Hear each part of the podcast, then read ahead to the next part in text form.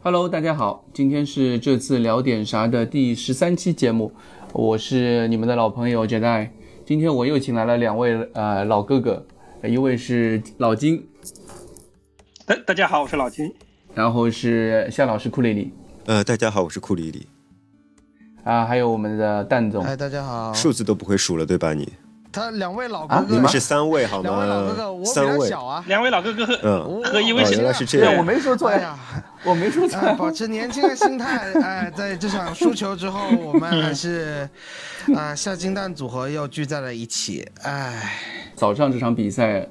赛前几乎所有的舆论也好，就是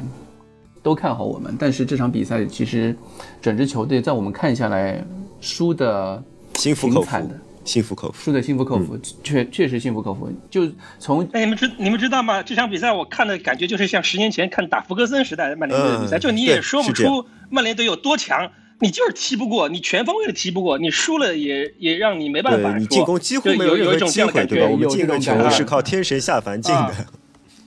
对个人个人亮点，嗯而且阿里那个进球，其实让我想到的是贝尔巴托夫，就那种当年他在踢球那种感觉，潇洒的就感觉。就其实阿里这场比赛博格坎普，其实阿里这场比赛表现的也，你说要多好，其实也没有多好，那就他就是灵光乍现那一下，就跟当年的贝尔巴托夫其实很像，就整场比赛就没有什么特别大的亮点，但是就突然就一下，然后帮我们扳平了比分，对吧？其实赛后阿里那个他的说法其实挺挺耐人寻味的，他就是说更衣室里面就球员有一些自满，过于自满，然后过于自傲，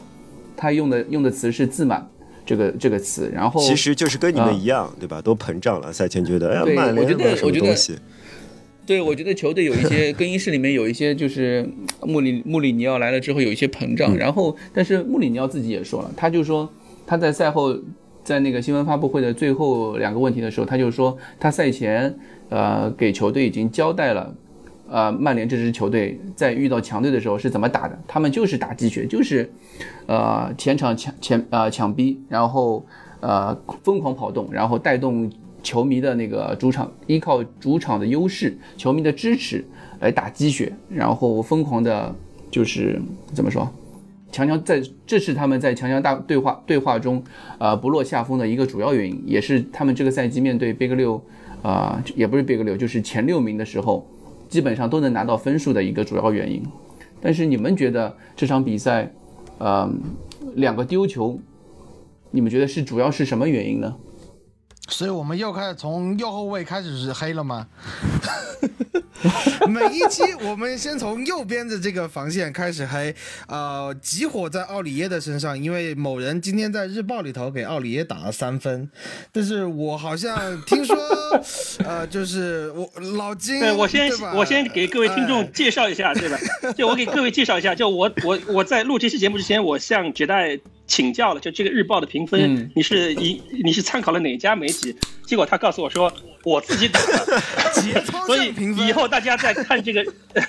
对，所以以后大家在看这个日报的赛后评分以后，就可以理解了，就这个评分只代表某人自己的观点。不不不，这个这个我要说清楚啊！如果我在 啊我在打分的时候，如果上面标了那个呃我某个网站或者有引用的话有引用的，我会写引用；如果没有引用的话，就是我自己打的分数。但是这个评分啊我并不是瞎评的，我其实是参考了 Football London 的那个跟队记者。看了他的评论，以及我参考几家几个记者的评论之后，我才打打这样的一个分数的。我取了一个，就我取了一个就人都是这样吧，嗯对，人都会参考更有利于自己观点的论据，然后把它拿把它拿出来，太对了，呃，我不我对吧？他会选择没有选择性的忽略，像像 who's gore 就你原来日报里面经常引用 Who Score 的那个截图，就今天这张图找不到，没有没有没有，我是没看到。这个你这个你 这个你真的这个你冤枉我了。我我们我们日报从来不那个引用呃胡斯高的截图，因为那个它是以数据来做论点作为分数，其实这个我们没有办法用这个东西。好吧，我们那个回归主题吧。嗯这第一个丢球，我先说我的看法。我觉得第一个球嗯虽然是从右路出来的啊，嗯但是我觉得可能跟门将有有一定的关系。我觉得加沙尼加是不是他第一反应是想堵远角，他就没想到拉什福德会射近角，所以这个球他近角绝对是没堵住。我觉得包括从你非常不喜欢的 Who Score 的那个赛后的统计来看，这个球是记了一个 arrow，就是带了一个 e，就觉得他是加沙尼加的失误。嗯就各位各位怎么看？我们且不说是桑切斯的传球失误或者右路一直连续的没有把球给处理掉，嗯我觉得门将要负很大的责任。，我非常同意，因为因为两两点老金都说的非常对，一个是加上人家没有想到拉什福德会打近角，因为拉什福德成名的作品都是左路切搓个圆角出来以后都一个圆角，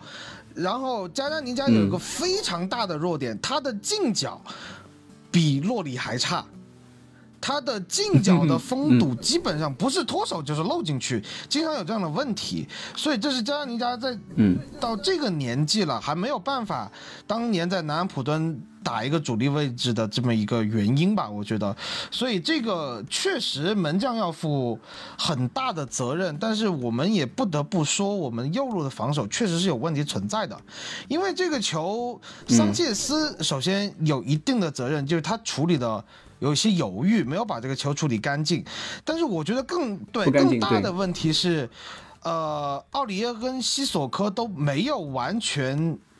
意识到这个球有危险的存在，在桑切斯去抢林加德，应该是林加德吧的这一下的时候，他们应该想到这是一个五五开的球，应该要去保护桑切斯的，就是周围的这个这个空间，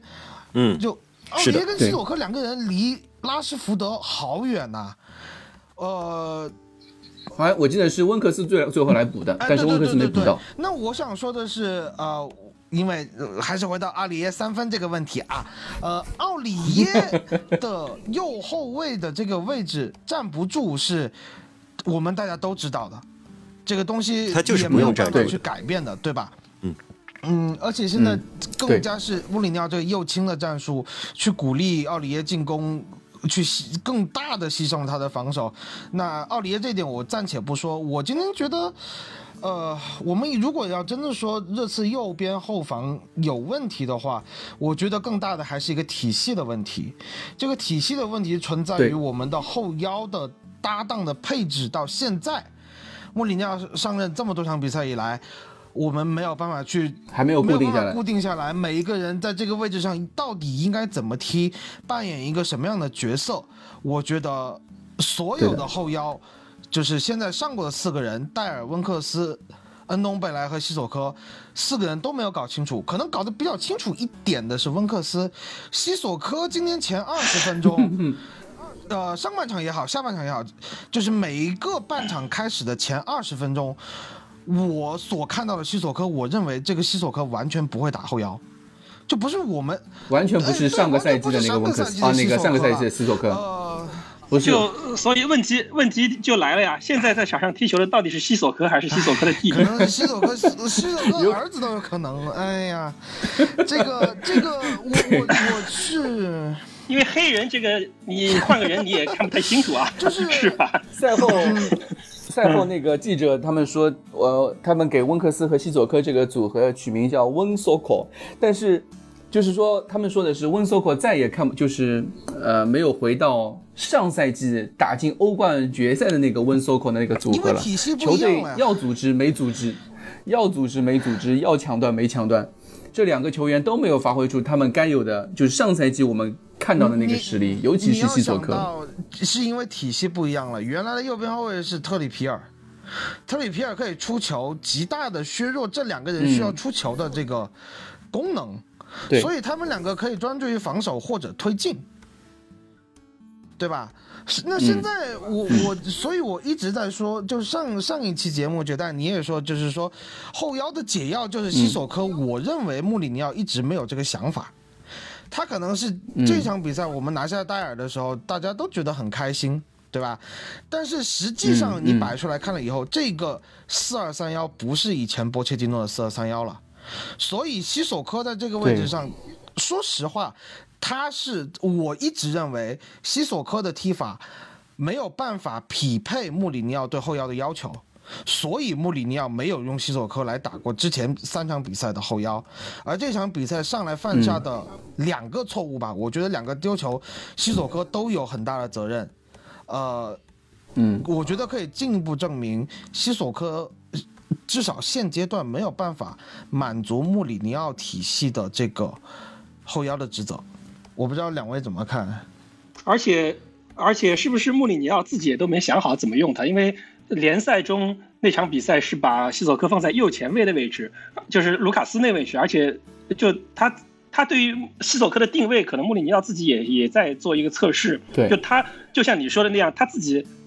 就穆里尼奥可里可能心里觉得，嗯西索科无法胜任他的战术体系中的后腰，所以想把他放在右前卫上试试。结果试了之后你还不好使，了，其实打右前卫更好一些。就尴尬。打右啊前卫的西索科踢出了黑棋还进球组，还进球了对吧踢出黑棋组的风范，对吧？而且我因为那场比赛我在现场看的嘛，西索科拿球非常自信，嗯他敢做动作了，嗯他敢做非常多的动作，而且他有主动打门的这个这个意愿，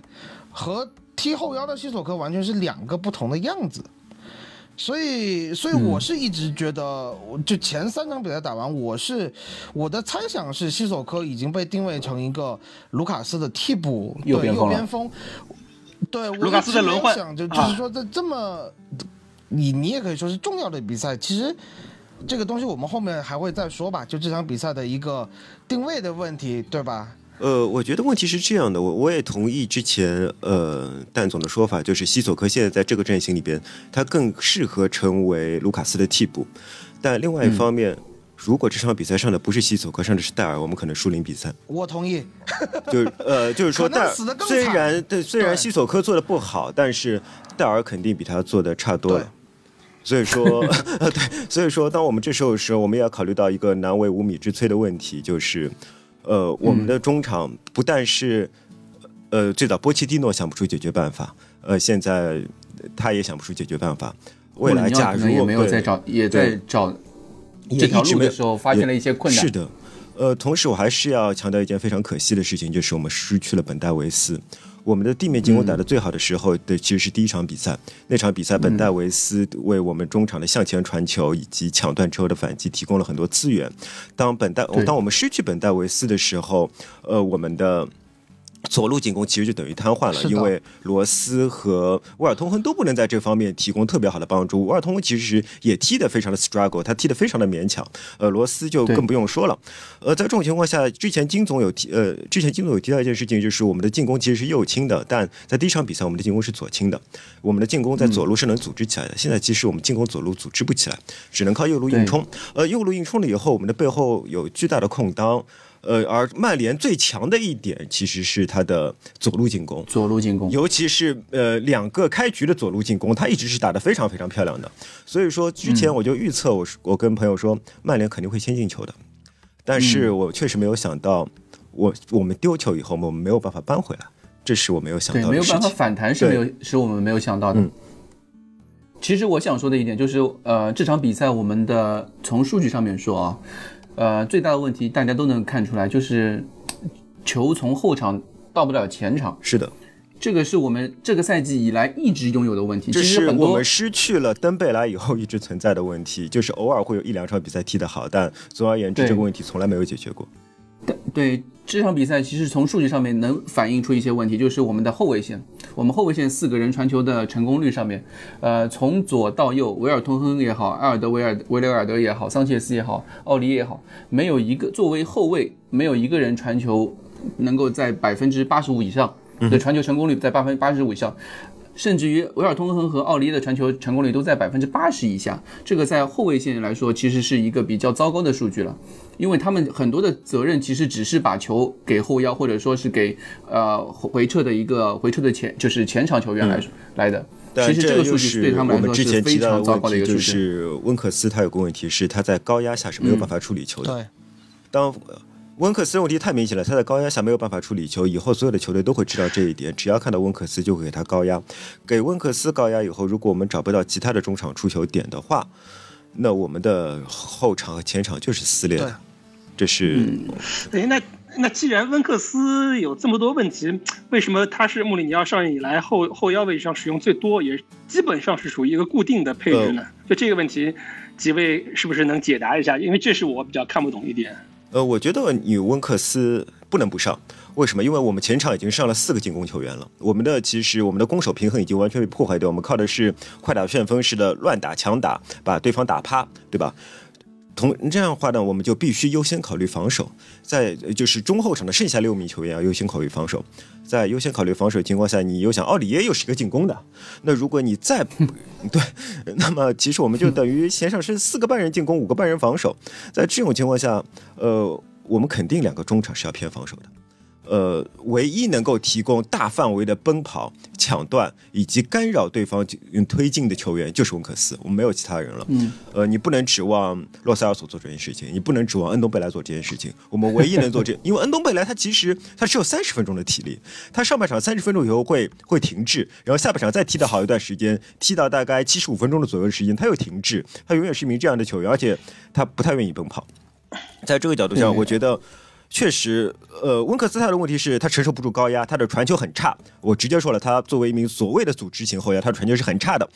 呃，但是我们现在没有办法失去他，这就是我们最可怕的一件事情。我觉得，我觉得其实就是在我们四个后腰里面选比较选最优解嘛。刚刚那个。呃，像库里老师说那个恩东贝莱的问题，其实恩东贝莱是一个性格球员，他现在他和洛塞尔索两个人对英超的适应还不够，对这支球队适应不够，所以他们没有办法在一支在现在这支球队里面打一个比较舒服的一个像他们在之前的球队的时候那种比较舒服自在的那种打法，他们现在都没有适应到这个节整英超的节奏上面来。然后相对于相比之下，我我首先我要我。想反驳就是，呃，库林老师说温克斯的传球差的问题。其实温克斯的传球差是他的，呃，传球就是 decision 比较差，但是他只是只会传安全球。他他传安全球的他加法不行。他的传他传安全球的能力是很强的，因为其实从数据上面你可以看，他本场他这场比赛传球成功率是全队最高的百分之九十二。他其实传传丢的次数很少，但是他没有办法为进攻提供任何帮助。对对，他没有办法。提供出我们想要的，比如说向前传球的数据，或者是解决困境的一种数据，它只能传安全球。但是相比之下，西索科的传球又好到哪里去呢？其实西索科也没有做到这这一点，他的传球数据也很差。这场比赛其实我我觉得我们两我们两个后腰其实一直在寻找一个呃固定搭配中寻啊，就是现有这搭配中寻找一个最优解，而。温克斯可能是这四个后腰里面最好的一个。如果你要找一个能够衔接中，你绝对不能说。如果你要找到一个能够衔接那个前后场的球员，那个我们现在阵中的唯一解释恩东贝莱，但是恩东贝莱有另外一些问题。对我我我想说一下，呃，我觉得这个东西我们可以简化一下，恢复到一个就是我们都看过的一个时代，就是梅森和本塔莱布两个人做双后腰的那个年代。温克斯现在的角色，我个人认为就是那一年的梅森和本塔莱布。我们当年买进了保利尼奥，我们当时有卡普埃，我们还有谁斯坦布里那样的，就是我们有是什么啊？叫什么那个什么联合会杯铜球奖，对吧？巴西南南美球王保利尼奥，啊，对吧？他和他和现在这个恩东贝莱，我觉得啊，有一点点。相似了，这个情况真的是有点相似了。在这样一个我们需要找到中场最佳配置的情况下，我们需要有一个熟悉英超环境的人来进行一个过渡。我们今年的这个成绩也好，或者是说全队的表现也好，我们可能真的没有办法在这么短的时间内让一个嗯呃高价买进的后腰。能够迅速融入到这个体系，迅速去啊适应英超的节奏，所以这一点我是很同意姐在刚才说的。所以温克斯现在的，我觉得他就是当年的梅森。当年有很多人说梅森的水平就是一个英超中下游球队或者是保级队的这么一个水平，但是在你次站稳了一个主力的位置，我觉得这个比喻可以同样应用到今天温克斯的身上。我们实在是。对吧？你再早，对，再早一点的霍德尔斯通，我觉得热刺队，哪怕杰纳斯，我们都可以说他是一个，呃，有有就比较对，我就比较典型的英格兰球员，英格兰的我觉得热刺队就善于出这样的中不溜秋，各方面都还可以，但是又没有特别的亮点的中场。这些球员刚初来乍到的时候都有些灵性，梅森也是第一场比赛上来就一个远射进米德尔斯堡还是诺丁汉森林来着，呃，然后大家就觉得这样的球员都非常有灵性，但是他们的弱点只要他们被对手一研究一针对，我们的腰就完了。是有这样的问题，然后对你，我觉得你说的很对，所以所以现在什么切尔西的芒特，我们也不用什么眼馋，这样本太少了。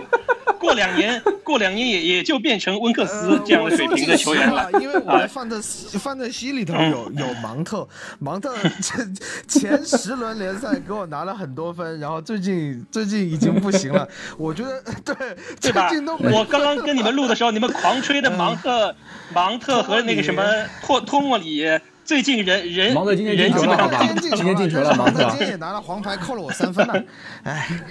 啊，这个扯远了，我们 我们再说就热刺的问题，就是真的我们，哎，说句实话，就是很多人现在因为这一场比赛也又对球队开始失望，对吧？失去信心，对这一群球员就觉得我们这群球员已经不行了。但怎么说呢？呃，这群球员到底行不行？他们踢出过很好的比赛。无论是在波切蒂诺的手下，还是在穆里尼奥的手下，他们都踢出过。你们别忘了，去年欧冠亚军就是这支球队啊，就没没做什么大的调整，基本上。对，今天首发阵容基本上就是就就基本上都在去年欧冠。所以说，所以说这个东西我们怎么说呢？我觉得。我今天列了很多，仅仅就是看完比赛了以后，我在这里写一个草稿。我说到底这支球队的问题在哪里？一个确实是刚才一开始说到的阿里的说的斗志的问题，对吧？呃，就是自满的问题。但是我觉得，呃，可能现在球队最需要的一个解药就是时间。给穆里尼奥时间，也给这些球员时间，而且我我其实觉得很欣慰的一点，今天阿里这个发呃这个呃发言一出来之后，我觉得我在那个节操上微博下面回了一条，就说至少这群球员他们现在看到了问题的所在，那还是有救的，有耻辱感，还有个人的耻辱感。其实还有一点，呃，还有一点就是有人愿意站出来说话，就阿里承认错误，阿里他原来。阿里他原来从来没有把自己当做是更衣室的领袖啊，或者是怎么样的这种东西。就阿里除了场外那些 fashion 时尚的东西，他愿意愿意做一些秀，做一些展示之外，他很少在球队的问题上面做这样评论。不光是阿里，包括像凯恩也好，洛里也好，其实热刺这帮球员，大家都是好好踢球，没有什么性格的球员。就之前从来没有有这种人说出来对球队的好或者坏发表过什么评论。我觉得这个阿里这次站出来说话。我觉得是一个很好的现象，就是他开始把自己当领袖，从场上场下都把自己当做球队领袖。我觉得热刺队需要有这样一个人站出来来承担这个责任，因为整个球队都太内向了。对，我也觉得也有可能是，我觉得有可能是呃穆里尼奥带来的，就是因为穆里尼奥说话也比较直接嘛。赛后就是他的发言其实跟波切蒂诺时代的发言完全不一样。波切蒂诺可能不会说这批球员的问题，但是。穆里尼奥在赛后他的发言就是就很直截了当，他就说了嘛，他就说，我赛前已经都说了，都都讲过这些问题了，但是球员就是没有执行下去，这个其实就是已经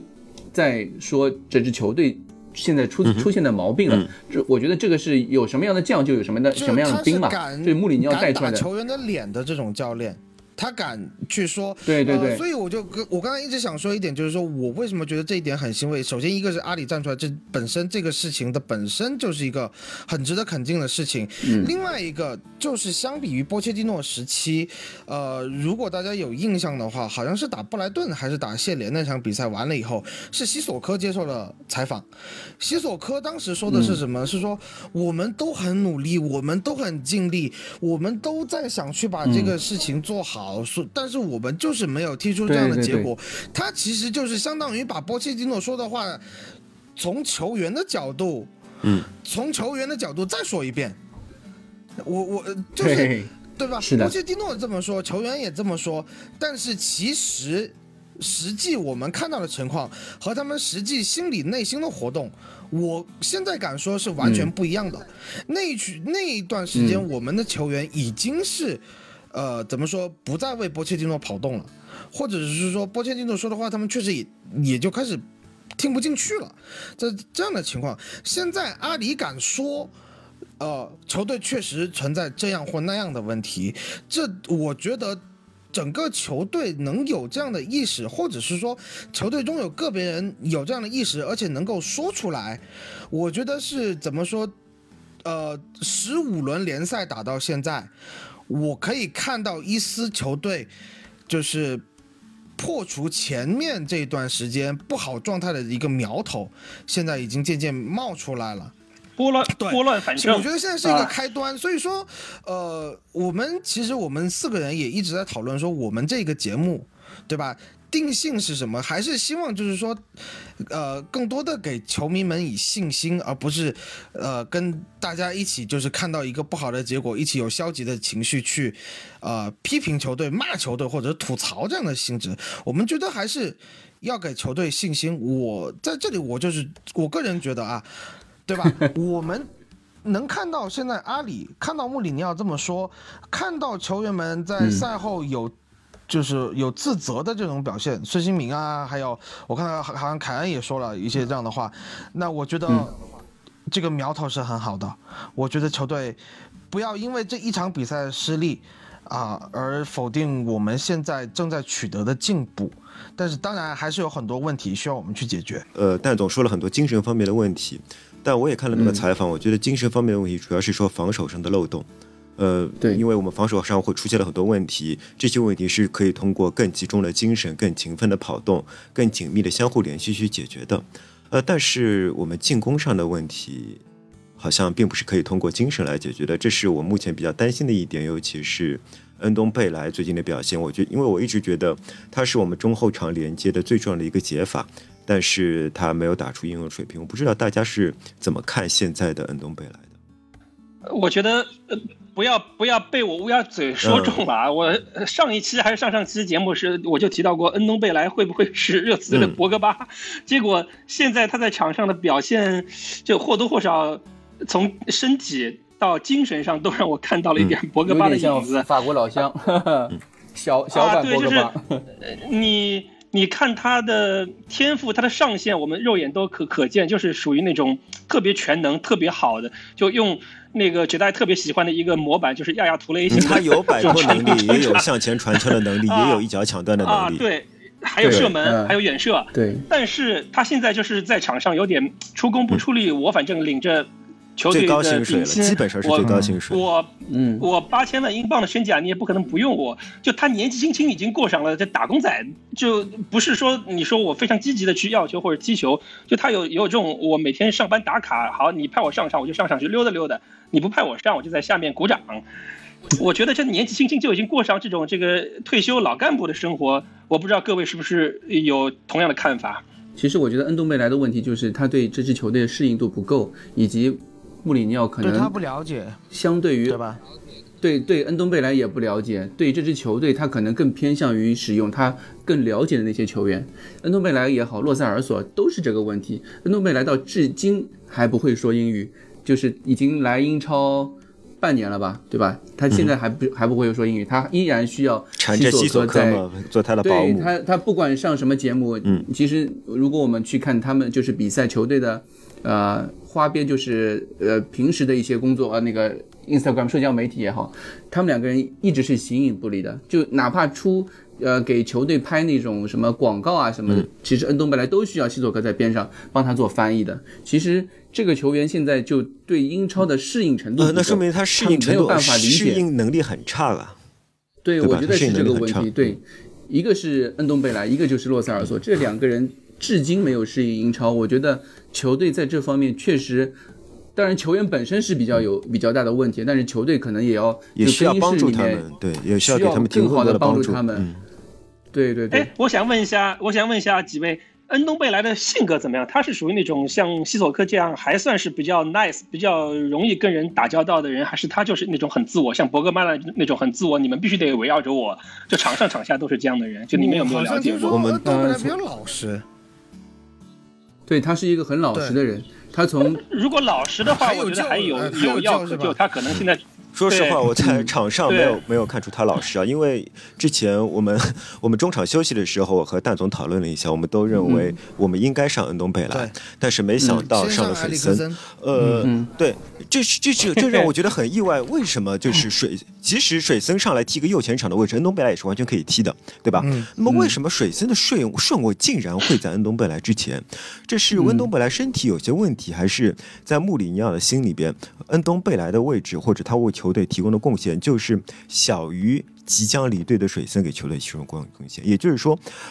呃，从某种角度讲。穆里尼奥可能已经不那么信任恩东贝莱，这是我一个非常悲观的观点，不一定我是对的。然后我们去看恩东贝莱上场比赛的时候，他做了些什么？他上场比赛差差不多是七十分钟左右吧，也就是说，他只需要奔跑最多二十五分钟。那么他有没有奔跑呢？他没有奔跑。呃，他我们他有几次像无头苍蝇一样没有撞进了他他拿到球以后往前冲击力是有冲击力的。你呃，我觉得也不能说他是无头苍蝇，他过了一批人，过了两批人，第三批人他没有过去，他有一些冲击力。对对对其实这反而是还是我愿意看到的。但是我看到了很多是什么呢？他不断的指挥队友，你把这个球，哎，你往前传。呃，你这个球应该快点回来啊！他就不断的用手势指挥队，然后队友呢又不理他，队友不理他，做出了与他想象中不同的选择后了，就叫摊手，他就原地跳，他就摇头，他的 body language 就是非常差的，他自己不跑。你作为一个新上场的球员不跑，让那些连续已经打了三四场比赛的球员，在七十分钟的时候还有不断的为你奔跑，我觉得他的这些思路是。是一个太过于踢核心、太过于踢大爷球的思路。你这时候七十分钟上场，你应该扛起球队，你应该像以前水森做的那样，对吧？不断的奔跑，不断的去接近那些需要接球的球员，然后由你把球传到。你认为球需要去的位置，你完全有这个能力。你不应该站在一个中场的位置上指手画脚，不断的告诉人家说啊，你应该传到哪里去，我应该传到哪里去。呃，这些 这些做法实在是，我觉得其他的球员会不开心的。你你，当我们要说更衣室帮助他，对其他其他球员会不开心。你拿了二十万周薪，踢那么少的比赛，还在在球场上不做贡献，指手画脚，最后可能撩进一脚远射，打出一记助助攻，所有的功劳还记到你头上。这其实是一个已已经是个比较恶性的循环了。但是主教练就是做这样做做这种工作的，他必须能够解决问题。你必须要面对不同的球员，做出不同的回应，帮助他融入球队，帮助他在球队中做出贡献。所以我觉得穆里尼奥面对一个挑战，呃，如果他能解决这个挑战呢，他这真的是非常出色的主教练了。我觉得上半场的时候，呃，三十上半场三十分钟吧，大概一个节点，我在我就在群里面就跟跟那个库里老师说，我说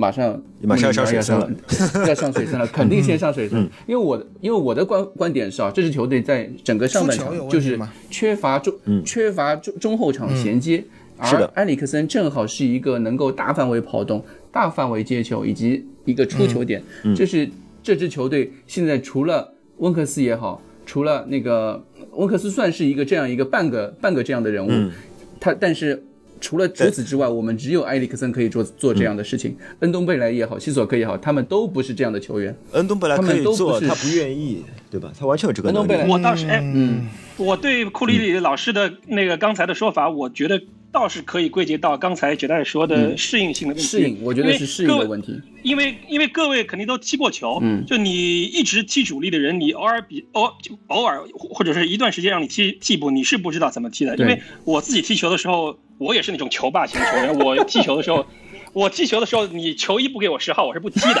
啊！我我我是这样的球员，就是你我自己有深有感触，就是我自己让我在六十分钟或者七十分钟上去的时候，我原来哎，我原来是你们把球给我，我上去的时候我当然是摊手啊，嗯我当然说你们为什么不把球给我？但是其实是情况是，球队到六七十分钟的时候，你无法像开场的时候保持这么强的专注力，嗯这么强的能执行这么强的呃战术执行的意图你做不到的，你做不到的。啊对对，所以所以我觉得他还是一个适应。为什么？比如说像曼联队现在的主教练，他就适合踢替补，就他踢主力反而踢不好。嗯就你让他去踢满九十分钟，他不一定能进球，但是他上去给他二十分钟，他就能捡漏。呃就有的球员他就是只适合踢主力。那么恩东未来他在里昂队。也好，或者是他之前在更低级别的球队里，嗯对他一直都是做主力。我就是得在开场，我就是一个 starter。他不但他不但是你让我做主力，他还是核心，还是核心核心对对，就是跟我就是跟我一样不给十号不踢的那种那种 那种球员。哎，那你我一个四分卫，我一个 Tom Brady，你让我上去给别人打下手，我那你们不跑不好好跑不把球给我，我是不干了，我是弹球，我就不坐，我不坐在地上就不错了，各位大哥，我不 我不我不现场丢衣服我就不错了，你们还要我去奔跑原来反抢，你就是博格巴本巴啊！哎，不好，不好意思，正是在下啊，所以，呃，所以，呃，所以我觉得这个，如果是库里老师说的这个问题，我倒觉得还是有药可救，就他现在还没适应这个角色的转变。我我现在我现在打开了车，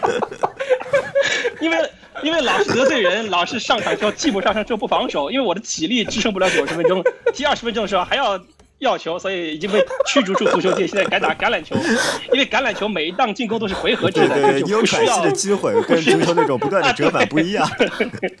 啊，对，啊，对，所以我觉得，如果是回到这个问题，我觉得可能再需要一点时间，然后或许是一方面，一方面他自己做调整，他从心态到身体到踢法上嗯适应当替补或者是当轮换球员的这种角色；一方面是穆里尼奥对他有更多了解，把他重新再放在后腰中比较核心的，就后腰上那个打不是打辅助位，打 C 位的那个，嗯打打中单的那个位置，嗯那就。我觉得就 OK，就给他配一个打下手的人，他会绝对有踢得非常舒服，打中单的能他也有力，出球，他绝对有打中单的能力。嗯问题就是对对，所以我觉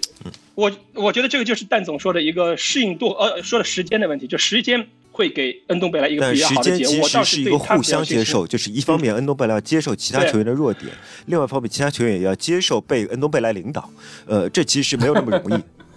嗯而且他自己也要做积极的改变是的是的，就像我嘛，我就是不愿意做改变，我就足球场只能退役啊，就 就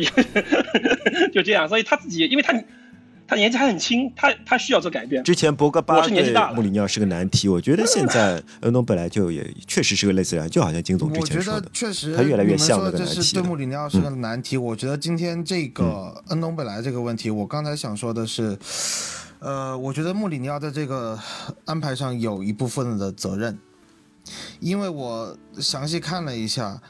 从换埃里克森到再换恩东贝莱，两个人上场的时间只有六分钟。对间隔很短。间隔太短了。你你这么换人的意思是什么呢？是否定换埃里克森？第一次换人，不是，你可能他可能会是因为温克斯受伤，我对温克斯有个剧烈的崩受伤的点是完全可能的，就是说因为温克斯受伤，所以我把恩东贝莱换上去了。但是那温克温恩东贝莱更不爽了。我我纯粹替补哎哎，我不是为了帮助球队上的一个问题，。我觉得穆里尼奥今天这个布置啊，但当然这是一个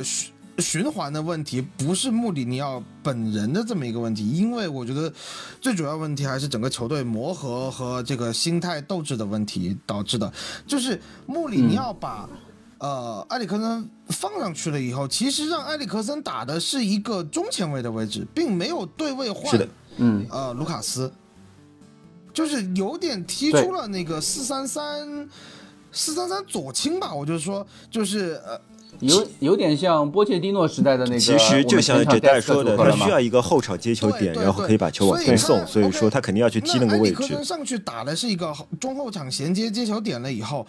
恩东贝莱，你上去换的是温、温克斯，那你可以继续坚持埃里克森打这个位置啊。但是我们我所看到的然后你说把恩特温把恩东贝莱往前推，对吧？啊对啊但他其实是把那个他其实是把水森往前推了。他就其实嗯六分钟的时间，当然就是说考虑到温克斯受伤这个问题，他把阿里克森这个换人，我觉得他就否定掉了。那前其实那六分钟之间，我们的是有启示的呀。我不太理解，就是换上去了人换上去了以后，为什么战术我们要发生变化？就大家都打得不舒服了。其实那是一个很好的启示的点。七十分钟的时候，我觉得是有救的，比赛在那个时候是有救的，所以我那时候埃里克森在前场有几个还不错的转对啊，移，对吧转移和？他给的传了导，他在中路的位置打得非常舒服呀。但后后来就换成安东贝莱上来了以后就。呃，大家都不知道怎么踢，再上洛塞尔索了以后，就觉得哇，安东贝莱跟洛塞尔索两个更更不知道人没踢过怎么踢了球吗？对就这个感觉是吧？这个不，这个这个就给我一种感觉啊，就是我们突然在两个替补上来之后，我们突然前场出现了三个需要有球的球员，他们也很们都是难说罗塞尔罗索是一有都需要球球员。他们都需要球权，嗯，然而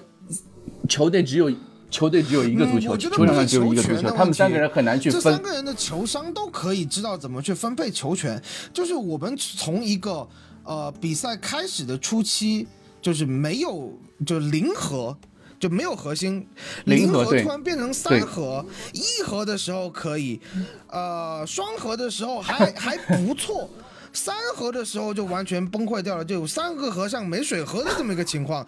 呃，那我只能说这是一个我们可能训练中真的还没有足够的时间练到位。穆里尼奥的战术没有深入人心，所以就是说，刚才就是、嗯。呃，这个节目一开始前段的时候，我们说穆里尼奥，我们想说看到后手，希望看到后手，但是后手没出来。但是其实是穆里尼奥给出了后手，只是说这个后手它是一个半成品，它只有一个框架，它里头这个躯干它是空心的，所以他踢不出来。他有一些思路，但是具体怎么实现这个思路，球员没有贯彻下去所以。还是那句话，时间只有时间能够去解决问题。我现在觉得，嗯、也有可能时间解决不了。对我觉得，也有可能，也有可能，因为因为这个东西它已经是一个怎么说？热刺这个球队，我刚才刚刚才节目开始前，我我在说，我觉得最大的问题还是在列维身上，对吧？是是列维的一些举措，或者是说，呃最大的问题就是穷。哎，对吧？对吧也就是穷最大嘛问题就是穷就是说我们这个球队，因为这个阵容在这里，大家说哎相互很熟悉，但是也有可能就是因为在现代足球这个呃这个世界里，跟以前九十年代我们看的时候已经完全不一样了。就是说你像托蒂、埃切贝里亚这样的忠臣，在一个球队踢个二十年，马尔蒂尼这样的球员是不存在的。他们可以成为一个球队的领袖和核心，对吧？他们在场上，其他人围绕着他们就知道怎么打。呃，就是说一、一批人在一起五六年甚至十年更长的时间，他们有默契，这是以前足球的样子。现在的足球好像但现在已经完全，不一样总。是需要新鲜血液。这群人好像，呃，这个其实我记得在穆里尼穆里啊，就不是穆里，就是那个福格森时代，福格森的自传里面他就说过，他说一支球队每三四年就要变，就是就需要换血球员，换血血就要换就要换血。他他当时就是说三年，我记得他自传里说是三年就换一批血。其实波切蒂诺的时候就已经呃有换血的问题跟那个福格对他已经他已经已经有这个想，因为他跟福格森。呃，就出去吃饭过好几次嘛，他们之间其实是有功，肯定是互相说过这个问题的。就所以波切蒂诺在后就是这两个赛季的时候，他一直在说球队需要一些比较强势的引援来解决这个问题，来做一些那个更衣室的换血，而不是一些小修小补的一些小妖来完完完成这个问题。现在这个问题又回到了穆里穆里尼奥身上，穆里尼奥能不能把这两个恩东贝莱也好，洛塞尔索也好的融入解决，其实是我们这支球队现在最大的根结问题所所在。现在这批球员，他们已经打出了他们的上限，打出了他们能发，而且已经已经从那个叫什么上高高峰已经开始走下坡路了。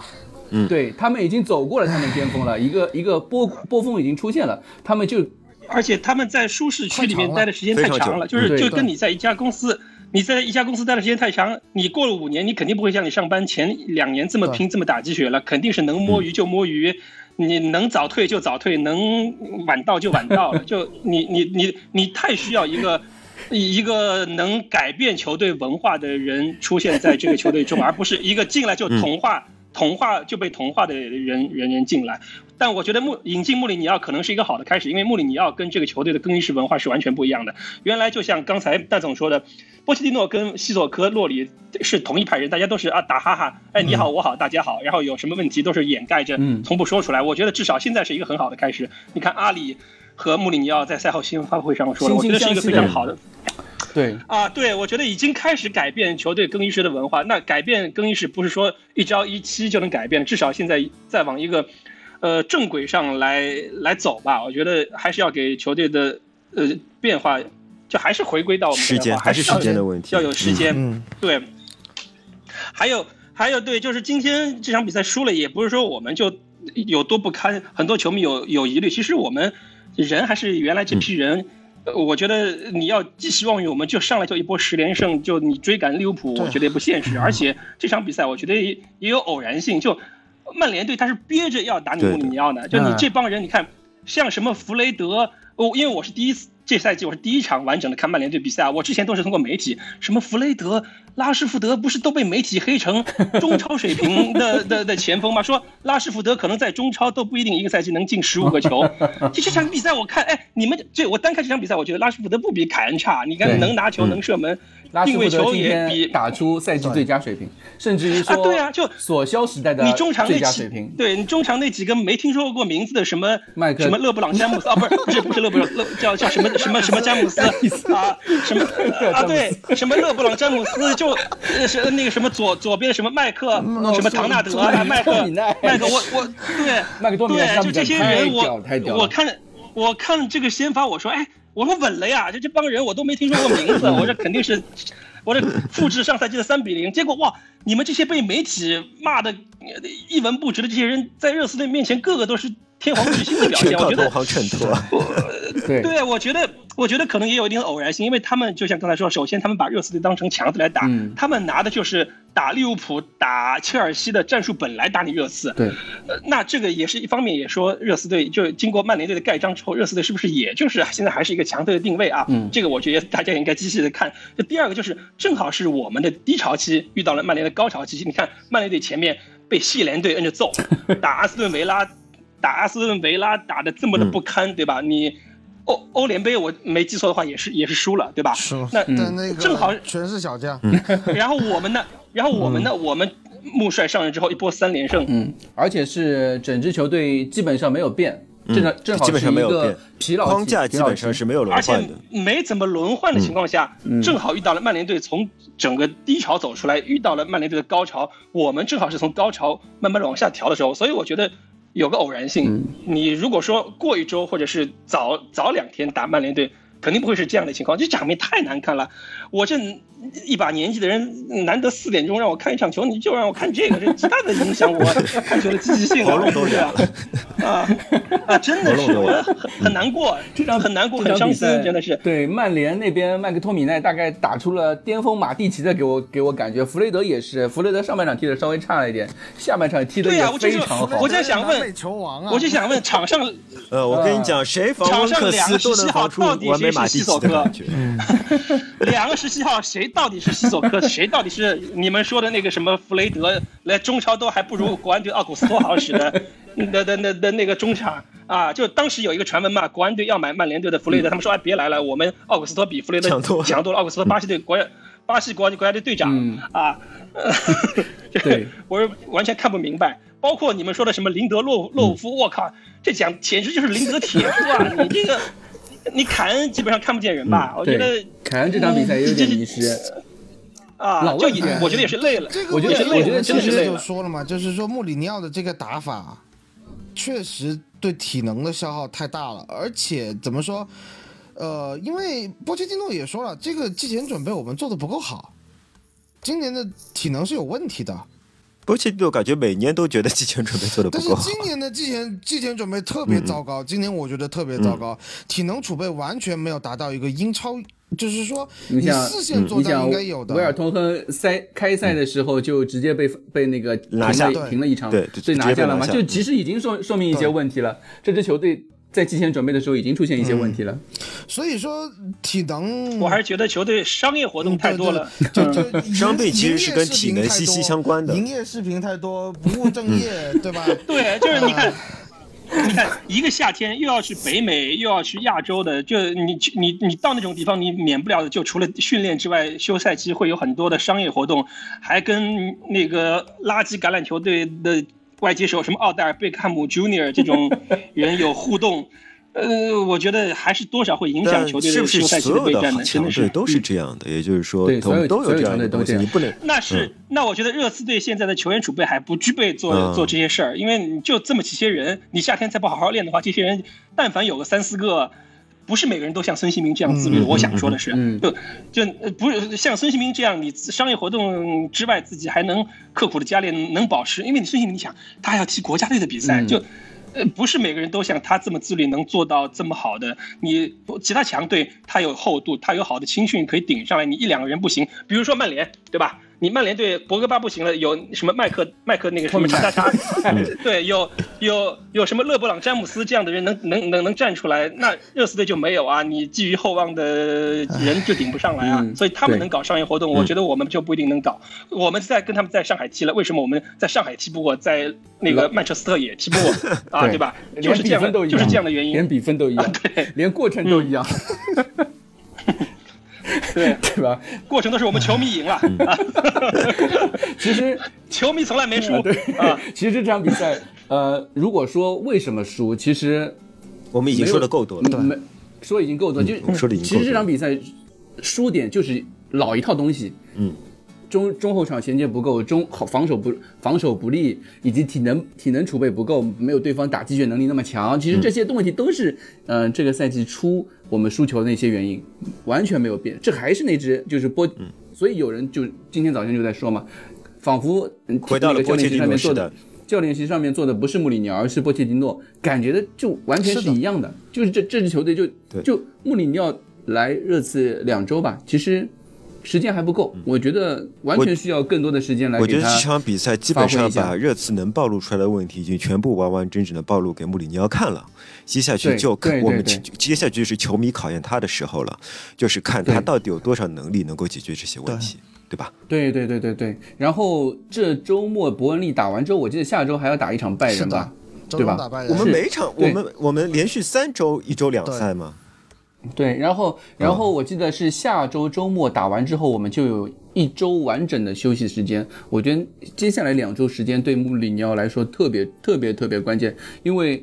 那一周休息之后，就马上就迎来的是一个非常繁忙的圣诞快车圣诞快车赛程、啊。加新年的赛车赛程，这这对穆里尼奥来说是一个一个非常好的调整机会，以及一个训练周期的一个一个储备储备的一个机会。他穆里尼奥自己也说了嘛，他说他平时训练的时候没有办法做比较高强度的东西，他只能做一些比较轻微的。然后，因为大家都知道技战术这东西其实很难做。跑动，对你必须要融入血液，通过不断的跑、重复的跑动，让然后让你记住这一切的。他说他说的是就是嗯，技战术训练这些东西没有办不需要特别大的强度的训练就可以做的，但是这个东西是需要时间来是是需要时间来那个适你要记住对适应的，对要记住他们的。这个，我觉得需要一整周，可能下周之后。我们才有这样的机会去去好好的去调整穆里尼奥，呃，给适应穆里尼奥的东西。我觉得到时候应该到时候再看，应该是之后这个月下半旬应该打切尔西嘛，那场比赛可能对穆里尼奥来说是真正的大考非常真正真正的大考，因为这支球队基本上他带带队一个月，正好是带队一个月的时间，一个非常到时候好的机会。对，到时候就可以看热刺队到底还有没有在这赛季跟强队叫板，或者是在挑战前四的这个这个实力了。了就是看金总到底要不要吃键盘的问题了。啊，不是吃键盘这个事儿，我对吃键盘这个事儿我已经认输了。我 那么快就认输了？不是，主要是莱斯特太稳了，不是我，不是我共，不是说我共军不努力，是国军太狡猾啊！莱斯特，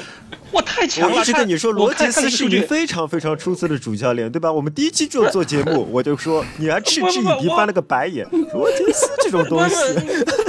我看他他今天又零封，不是我没想到瓦尔迪还能焕发第三春，就瓦尔迪三十三岁了吧？就你这个赛季状态又这么好，而且他的防守怎么会这么好？瓦尔迪我看他这个真的是我超赛季的零，喜欢的前锋啊！我靠，他的零封次数居然是曼城跟利物浦的之和哎！我对对对，就这个球队的防守，哇，我觉得这支球队现在又回到了就是当年那个夺冠那个时候的那个我为什么莱斯特城。我不我为什么认输？我不是对热刺队没信心啊，我是觉得莱斯特有点超出预期的强，真的是我、我其实莱斯特牌真的不差，莱斯特牌真的不差，而且他们罗杰斯很好，而且他们是单线作战吧？嗯但是我我我自我自从立下了这个这个 flag 之后，我看了几场莱斯特的大集锦，啊，我觉得，我觉得只能认 输。我，呃，对我，你是不是重新认识我们罗杰斯，对吧？重新认识我们罗密。对我，我先去看看哪个哪个牌子的巧克力做成的键盘比较比较丰富一些，我到时候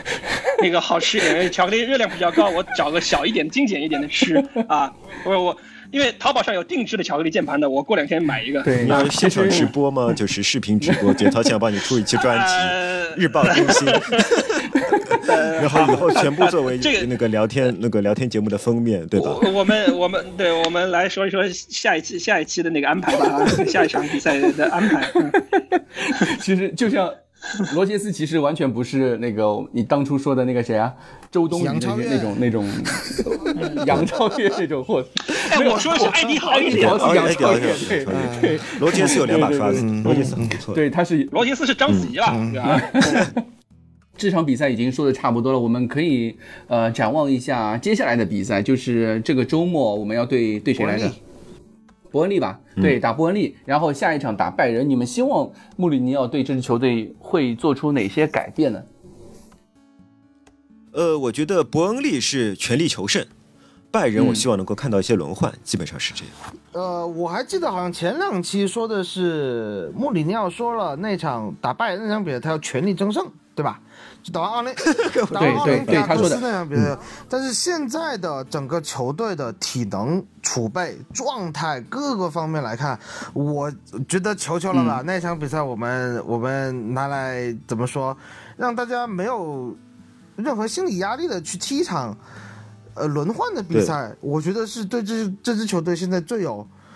帮助的一种选择。但是他，我想看一下，如果洛塞尔索能够拿到一个首发，他可以打出一个怎么样的表现？因为他之前没有打出任何表现。其实，嗯，对，就除了红星那场打了首红发之外后面就没有打过首发我们标题都。这样了，你还能说什么？对吧？嗯，如果他，嗯，可是你指望你指望洛塞尔索打打打曼打拜仁的比赛能打出多漂亮的数据吗？我觉得我觉得而且是客场这个也未必不是很好的一个对，不不是个很好的一个？练兵的不是一个很好的你反而可能会加重他的心理压力，这可能也不好吧？哎。哎，嗯说起来，那个蛋总作为一个拜仁球迷，你觉得拜仁那场比赛会是什么样一个阵容和心态来打热刺？就他们肯定会轮啊换嘛，因为他们小组第一都已经基本上确定了。他们他们他们会小组第一是肯定确定了，但是拜仁没有在主场放水的对习惯，那他们会上二队吗？对，而且德国人会不会这样？德国人会不会这样？大家都上一半替补，一半主力，我们打个零比零、不一比一，大家面子上都过得去。因为呃拜仁仁他不会不会因为说你两个人赞赞助商都是奥迪，他给你放这个水，莱万多夫斯基还会上吗？肯定上的啊你们还要考虑一个问题，拜仁现在伤病很很严重，没有没有替补可换，嗯前锋也没人可换莱吗万？是莱万也没人可换吗？没有办法换的，因为他能打的而且拜仁有一个问题就是，莱万要拿好像要破一个小组赛进球记录吧？他 他现在已经他有很多这个进球记录，他可以去，或者就包括拿今年的这个金靴、欧冠的金靴，他很多东西他都可以去、呃 去发挥的。而对且我觉得从他个人来说，多少岁来他有的？能真的东西太多了31吧，好像三十一岁，对吧？三十一啊，，三十一岁八八年的，，嗯这个八年的。年龄你不再爆发一下，在这个对不是你拜仁小组赛最后这么这么做人不留一线，拜仁到时候德国人将会被不知道什么叫做人留一线啊德国人不知道什么叫德国做人留一线。真的，而且。啊德德人没有这个这个没有血液里没有这个东西。奇下课了以后嘛，这个助理教练弗里克他肯定还是希望自己能够留住留在拜仁当主教练的，他要给自己挣点印象分，对吧？对吧？嗯因为他刚刚输给勒沃库森。就周末的比赛刚输给对对勒沃库森，嗯。那对于他的压力马上就大起来了，对吧？那他我啊。觉得他还是会被你这么一。说，我我觉得下下周四我又可以睡觉了呀，那就 没了呀，那就经验书经验书被洗题了，恭喜这边的一个拜仁队洗题经验书一本，是不是这样一句？反正反正我觉得吧，这场比赛对于我们来说，我个人是觉得，呃，肯定要让前场的球员休息一下，特别是孙兴民，因为我可以预见孙兴民这个周末伯恩利他是肯定会打的。那如果他伯恩利要打的话，那这个打拜仁的时候让孙兴民休息一下吧。孙兴民今天完全这个状态，一到进攻三区，他的头脑就一片空白，明显明显是累的，因为他犹豫，他想发力，他发不起来，他他那个，对他那个动作腿上面那个肌肉，他就已经，他需要紧起来的时候，已经硬了。对他紧不起来了，孙兴民因为他总在回他这场比赛其实数据还可以，呃他数据还是可以啊就是他过人他他过人特别多，但是他的过人都不是在不是有效就是危险区，嗯。不是在危险区域的过人，他全场拿了最多的八次过人，一共九次过人，成功了八次，但是这些过人都不是在就是嗯你不能直接化成里面的那个。DPS，对对没有对。转化成对对 DPS，对。对，他太多的过人都是在就是中后场，他从后场发起反击的时候那种，我们对他有球队发时候趟一起反击的时候脚球就算他过了三个人，对对，他这种他这种数据特别多，但是能明显感觉他在禁区里面没有那种敏就捕捉敏锐力的捕捕捉进攻机会的那种敏锐力了。还有一点是这场比赛我们的进攻推进是很差的。当他在那个禁区前面拿球的时候，对方已经两层防线布好了，这种时候他对没什么用那我。觉得也是。曼联队的右路也是特别强，因为万比萨卡和那个什么詹姆斯，詹姆斯我哎你们现在觉得曼联因为我特别强看詹军的了解说，对，不是不是，我之前听曼联队弱，我是看媒体，因为我刚才也说了，我第一次看曼联队比赛，这场比赛曼联队看，我觉得就是利物浦啊，对吧？就是言承旭我因为还行哈，啊，啊，对，就曼联队很强啊！曼联队，你看万比萨卡跟那个詹姆斯，詹姆斯我一直听詹俊说，说是呃英超右路防守最好的右边锋，就是他他一直在照顾孙兴民。那那个万比萨卡，反反正我看是万比萨卡现在很快就要打上英格兰，还是已经是英格兰的主力右后卫了，因为英格兰主力右后卫太多了，你知道吗？对，阿诺呃，应该不缺什么的。右后卫，连沃，克就我听说现在。连沃克已经是完全没机会了，因为这几个年纪都很小。对，所以呃就这两个人正好又是年轻体壮，嗯盯防孙兴民，所以孙兴民这场比赛正好遇到一个生理周期的低。生理周期呃，对吧？就不是生理周期，男人也有生理周期嘛，你一个月也也会有几天这个身体身体状态不好的时候啊啊。嗯嗯，对，只是对，所以我觉得，我觉得，打败那对伯恩利肯定会全力争胜。我觉得对，打败人，我倒是我倒是想，是不是打败人这场比赛可以给恩东贝来一个十十号位的一个一个你们都一个一个一个我觉得你们都在嗯说在说轮换的问题啊，但是我我我的我的观点是我们前场嗯无人可换。我觉得不不不，嗯你你你只就是说你要如果要求比赛胜利的话，你确实无人可换。嗯。但是你为了轮换而轮换的话，我们有足够的人呐、我觉得对我们有帕罗特啊，塞塞尼塞塞尼翁那个男人，对吧这些人都可以上左边是尼翁啊。中间我用呃恩东贝莱换这个这个阿里，右边我就用西索科来打，然后后腰我都不用温克斯，后腰我用戴尔加万亚马也有五个人了呀，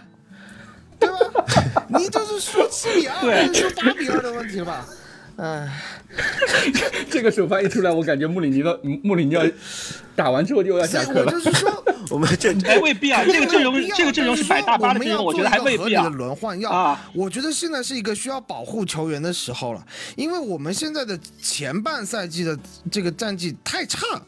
我们需要后程发力去追回来，那么我们就，我觉其实我是看到穆里尼奥在保护球员，就是阿里前面三场比赛都没有打满九十分钟，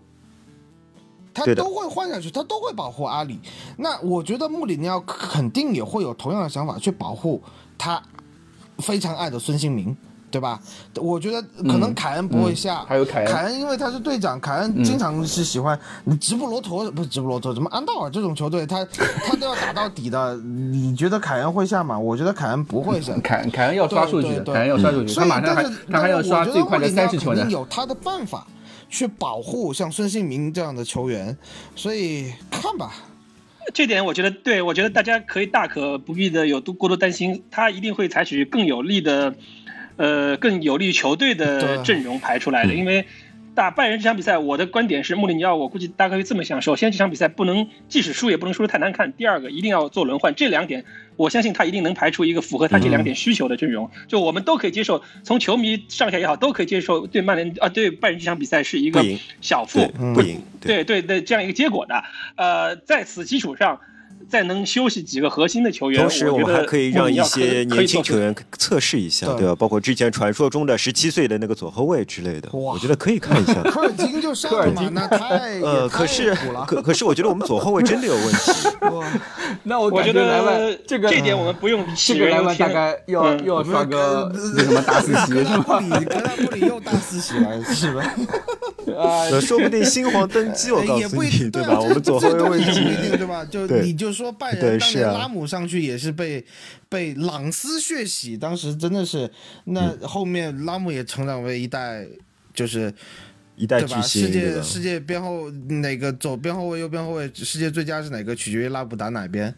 也有可能哦，对吧？哎，就是反正我们对讲不清楚的讲不清楚吧就看穆里尼奥怎么排兵布阵。嗯，就呃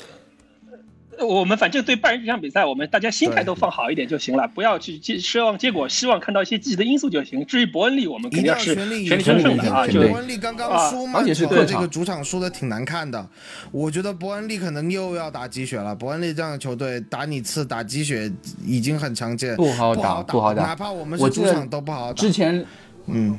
我记得之前两场好像是一场是平局，对，一主场是一比零小胜。呃，主场在温布利的时候输一比一被伍德扳平的，然后，然后嗯客场去年的客场输了嘛还有一场是一比零吧去？年客场去了就输了，输了对吧客哦场输了，主场是赢对了，但是每次打伯恩利我们都要脱一层皮，所以因为对手是防守特别有韧对对，劲的一支所以我觉得。这个周末还是做好打硬仗的准备吧。呃，啊，我们要不要毒奶一下？反正实我觉得已经周周中的呃这不是就周周一的时候我已经毒奶过了，我我毒奶一下，就希望、呃周周末的时候不要再丢两个球，这就是我的目标。我们现在真的是场均两球，每场每两球场都都不是场场均均，叫每，场两两球。哎，呃这就是这就是我周末的目标。OK，周末的目标是丢球少 于两个少于吗？两个，并且拿下啊，这就是我的目标。啊，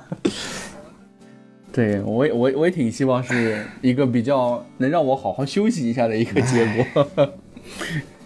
好，呃，这期节目就这样吧。我、呃、希望周末热刺有一个好的结果，然后能能让大家都开开心心吧。好，呃，感谢各位的参与，感谢两位老哥哥，感为，感谢蛋总，呃，谢谢大家，感谢大家的收听，谢谢大家。嗯，拜拜。拜拜。